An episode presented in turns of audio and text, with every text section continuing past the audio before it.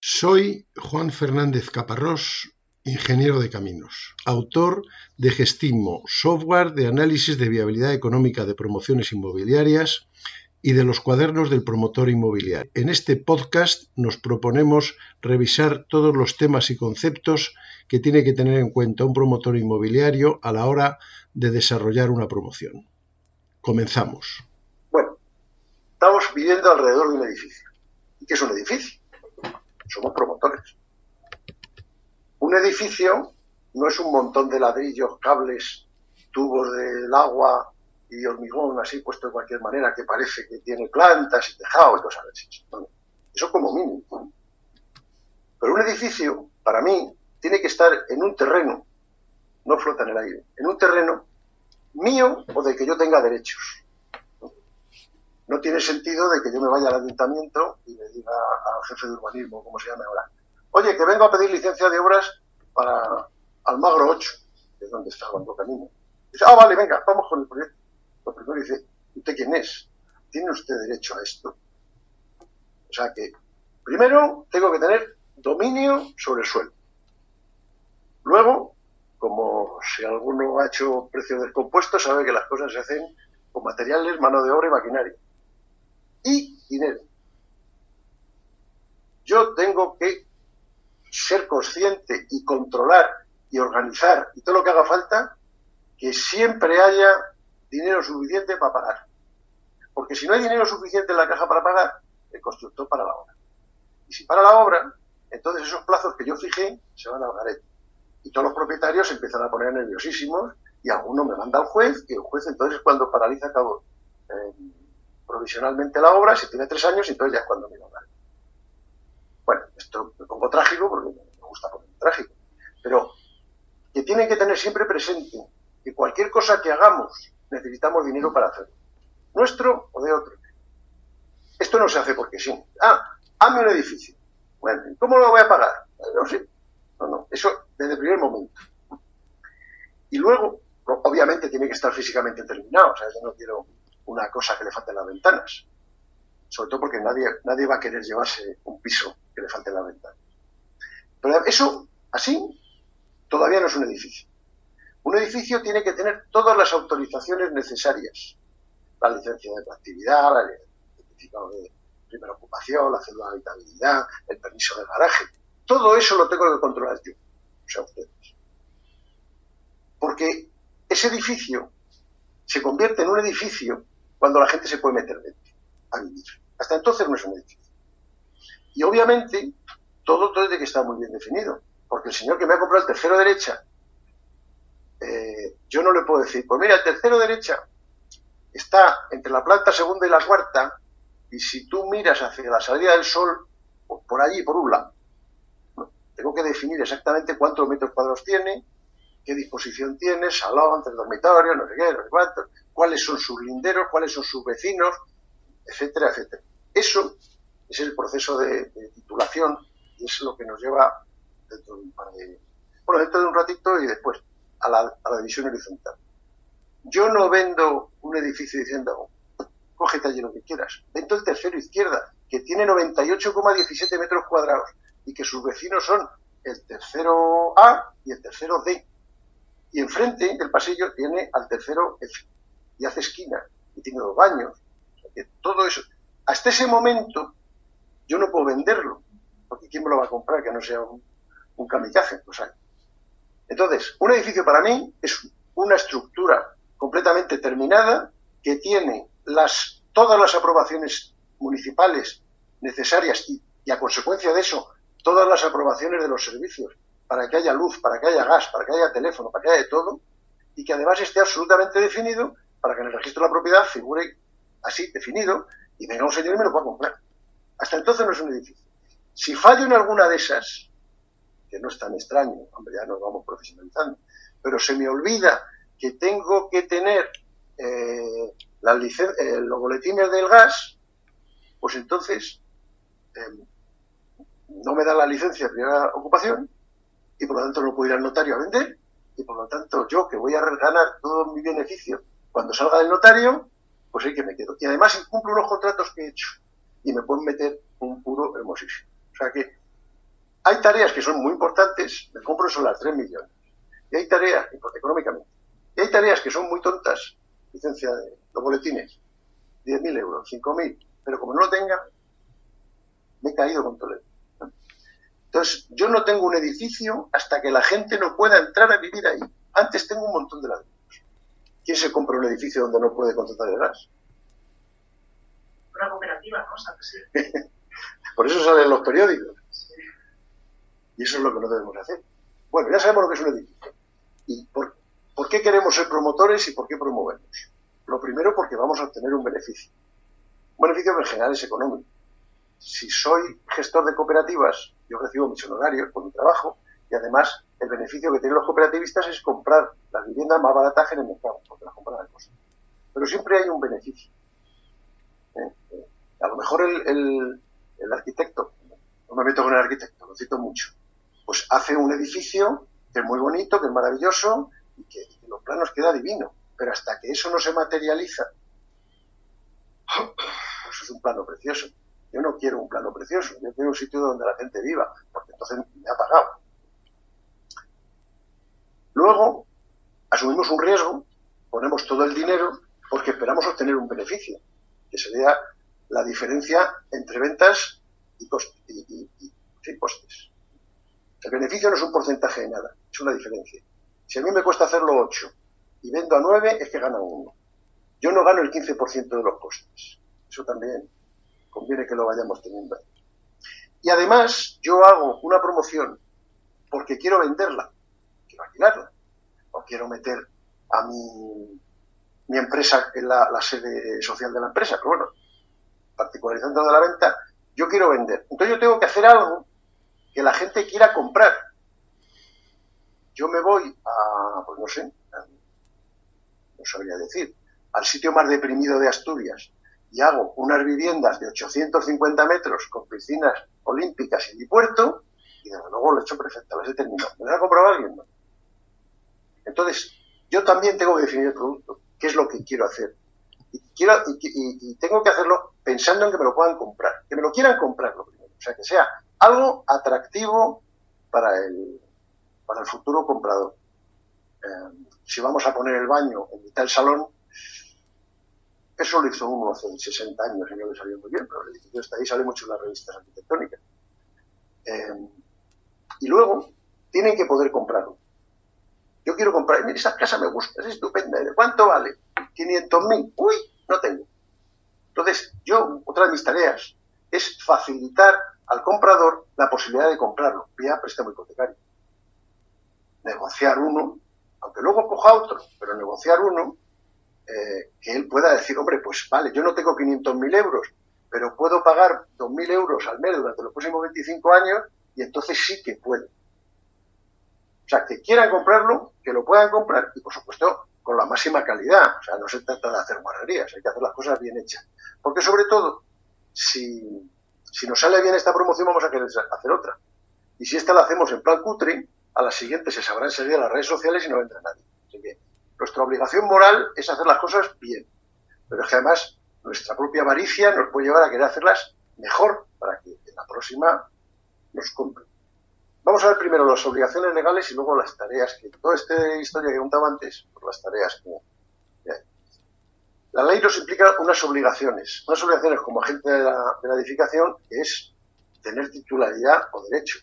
He comprado el solar, he llegado a un acuerdo, voy a hacer un derecho de tanteo, eh, he llegado a, un contrato de permuta, de manera que yo pueda hacer eso ahí donde, donde está. Eh, hay muchas modalidades que no podemos ver todas, pero por ejemplo, el derecho de superficie es que el propietario sigue siendo dueño del suelo, pero a mí me da la opción, vamos, me da la posibilidad de poder edificar siete plantas. Eso, por ejemplo, se hace mucho en, terrenos municipales, que es o imposible, muy difícil venderlos, pero sí se puede vender el derecho de superficie. Estas cosas que te dicen a 75 años, bueno, pues eso es un derecho Luego tengo otra obligación, y es que yo voy a vender a la gente yo soy profesional, yo soy listo, de ser escribir y sé de este negocio, sobre todo después de ganar un curso, pero que viene a comprar no. Entonces, la ley me obliga a facilitarle toda la información y toda la documentación que sea necesario. Si voy a hacer un edificio, tengo que contratar un, arquitecto que me haga el proyecto y yo le tengo que dar las, los datos mínimos. Una célula urbanística al ayuntamiento diciendo que se puede construir ahí, si hay que hacer un levantamiento topográfico, si hay que hacer un estudio geotécnico. Eso no lo hace el arquitecto. Bueno, me ayudará, pero lo, lo, lo coordino, lo organizo y lo pago yo, porque eso probablemente es anterior. Y luego cuando hagan el proyecto, el arquitecto, el proyecto no se hace solo. Lo se hacer, tú le tienes que decir al arquitecto qué es lo que quieres y cómo lo quieres. Tú no le dices, oye, aquí hay 2.000 metros, 20 viviendas, pues hazme casas de 100 metros. Tú, como tienes que venderlas y has pensado muy bien qué es lo que va a querer la gente dentro de tres años, pues sabrás si son de dos dormitorios, de uno, eh, solar, estos muy grandes, pequeños, yo qué sé. Entonces, eso no queda al albur del arquitecto. Yo le tengo que dar las ideas básicas. Luego, naturalmente, tira la raya, pinta, me propone cosas, hay un diálogo, por supuesto, sabe de esas. De, la gestión de volúmenes sabe mucho más que yo, pero yo tengo que saber lo que quiero, porque lo que yo quiera es lo que quiero vender. Y si me hacen otra cosa, y luego ese proyecto se va a modificar. Va a al ayuntamiento y va a decir, no, no, aquí es que pasa esto, que la distancia del patio, la entrada de, los bomberos, la distancia y tal y cual. Bueno, pues cuando vaya a hacerlo, primero que cuente conmigo, que soy el, el que quiere saber aquello y el, que, y el que luego se lo va a quedar o lo va a vender. Entonces también tengo una, una obligación de, estar al tanto de si hay modificaciones en el proyecto. Una obligación fundamental, antes de empezar la obra, es obtener, como he dicho antes, las licencias. Las licencias de obra necesarias, de sobre todo el ICIO, las tasas, luego cuando termine las acometidas, sobre todo la licencia de primera ocupación, que es la que en el ayuntamiento me dice, esta cosa que me trajo usted en un proyecto, que está ahí puesto como un montón de ladrillos puestos muy bonitos, es un edificio para viviendas. Un montón de ladrillos se convierte en un edificio para viviendas cuando lo dice el ayuntamiento. Yo tengo que estar, pedir esa licencia, hacer las cosas que haya que hacer, eso no es, el promotor ni el constructor. El constructor a lo mejor, seguro, tiene que pedir pues eh, pagar tasas por, ocupación de vía pública, para lo que sea. Pero estas cosas son mías y además no vale delegarlas, porque como esto no salga, se me ha caído el palo de sombrajo. El constructor le da igual, él va a cobrar lo suyo.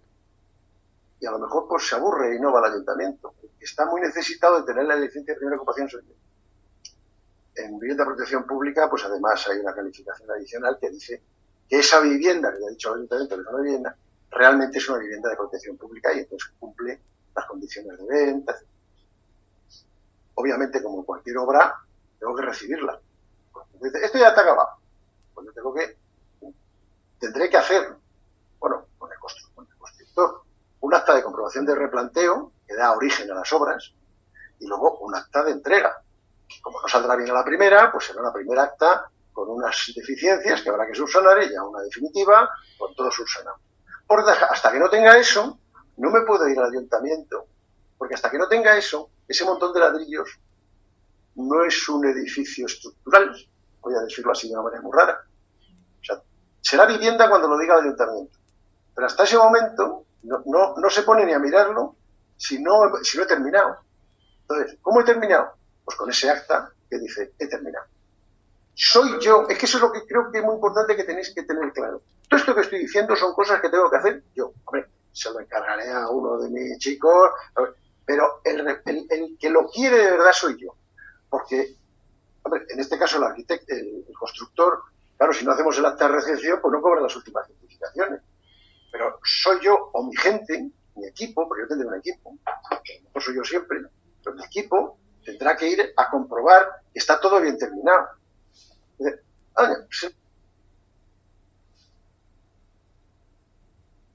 Nos olvidó poner las puertas de los últimos 10 pisos. O resulta que todos los baños están inclinados. Lo que es una recepción de obra como Dios manda. Pero yo no soy el constructor, yo soy la propiedad en esos momentos. Y por lo tanto eso también es cosa mía. Luego, eh, la ley dice que hay una serie de seguros que hay que cubrir, que luego volvemos un poquito más adelante, suscribirlos. Hay unos seguros obligatorios pues el, anual de, por, eh, vicios ocultos y el decenal, que ahora lo veremos, sin los cuales, sobre todo sin el decenal, si yo no tengo el seguro decenal, voy al notario y el notario dice, pues sí, sí, está todo muy bien, tiene todos los papeles, esto es maravilloso, no podemos vender, porque la ley me obliga a tener ese seguro decenal. Ahora veremos lo Pero bueno, otra cosita más. Voy a tener que hacer un libro del edificio para entregárselo a la comunidad de propietarios. Lo que tendrá que hacer el arquitecto. Me lo dará a mí, y yo le daré una copia al ayuntamiento y otra a los propietarios. Eso también está regulado por ley. y me va a interesar, entonces, parte del proyecto del edificio es, eh, bueno, calidades, ensayos, porque, yo entrego la vivienda, digo el edificio y digo, pues ahí está. Dentro de 12 años quieren hacer una reforma y dicen, ¿por dónde va la bajantes? Pues no sé, eso se hacía hace 40 años. Bueno, pues el del edificio, entre otras muchas cosas, dice eso, hay unos planos. Y por lo tanto, los planos del libro del edificio no son los del proyecto constructivo, son los definitivos. Si yo muevo una bajante, tiene que estar. Esto además quiere decir que cuando negocio con el arquitecto, pues eso tiene que quedar muy clarito. Cómo se paga, si se paga, no se paga. Y luego también me exigen hacer un certificado de eficiencia energética. Cosas que me piden. Cosas que son mi obligación. Que como no tenga yo, pues me van a acabar bien. Em, es interesante una cosa. Para nosotros como promotores, en una validez de 10 años, bueno, lo vamos a entregar. Si nos quedáramos como patrimonialistas, pues al 10 años hay que volver a hacer el certificado. Pero esto del de eficiencia energética es muy interesante, porque obviamente eh, cuando estamos sobre plano, cuando está el solar vacío, pues hombre, cuanto mejor y más eficiente sea el edificio, mejor para todos.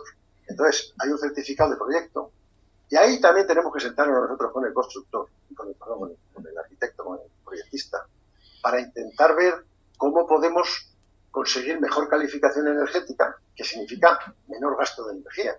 A lo mejor en lugar de orientar el edificio así, lo orientamos así y recibimos una radiación mejor del sol. Eso sobre, sobre papeles cuando hacer. Y luego también la idea general final es que llegará un momento dado en que la gente se comprará el piso y dirá, no, no, yo de certificación energética baja no quiero saber nada. Puede que llegue. Yo en eso soy más bien escéptico. Pero mi obligación como profesional es conseguir que ese edificio sea, gaste lo menos posible. Y si no gasta nada, mejor. Y si encima produce energía, ya no te cuento. Y eso se hace en el proyecto. Y se hace en la construcción es un incremento de coste muy pequeño que merece la pena. Si haces el edificio y luego dices, vamos a mejorar la certificación energética de este edificio, es seguro que lo han hecho. Pues hay que quitar las ventanas, hay que no sé qué, hay que no sé cuántos, hay que poner tal cual, 300.000. En un sitio, en una empresa, bueno, 300.000 o 300.000. Tú piensas en tu casa que llegue el de la comunidad propietaria y se diga, vamos a hacer una derrama de 10.000 brillos cada uno. Entonces, donde hay que pensar muchísimo la certificación energética es en el momento del proyecto y hacer que cuando se haga, cuando se construya, pues también eso se haga también. Eh, hay otra cosa muy importante que es la normativa de seguridad y salud. Ese decreto que está puesto ahí las disposiciones mínimas y eh, también define que es un promotor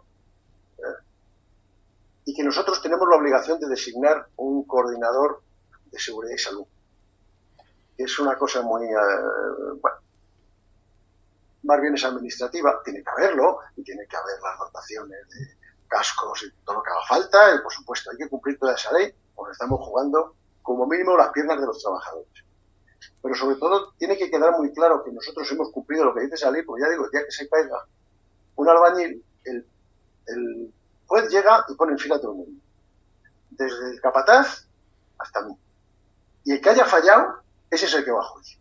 Por lo tanto, cuando venga el juez y diga, ¿aquí qué ha pasado? Digo, todos mis papeles están aquí, firmados, sellados, y les he pasado la lengua. Lo cual quiere decir que los tengo que contratar yo y guardármelos yo, en mi oficina. Igual que, ahora lo diré, igual que pasa con, los ensayos. ¿Eh?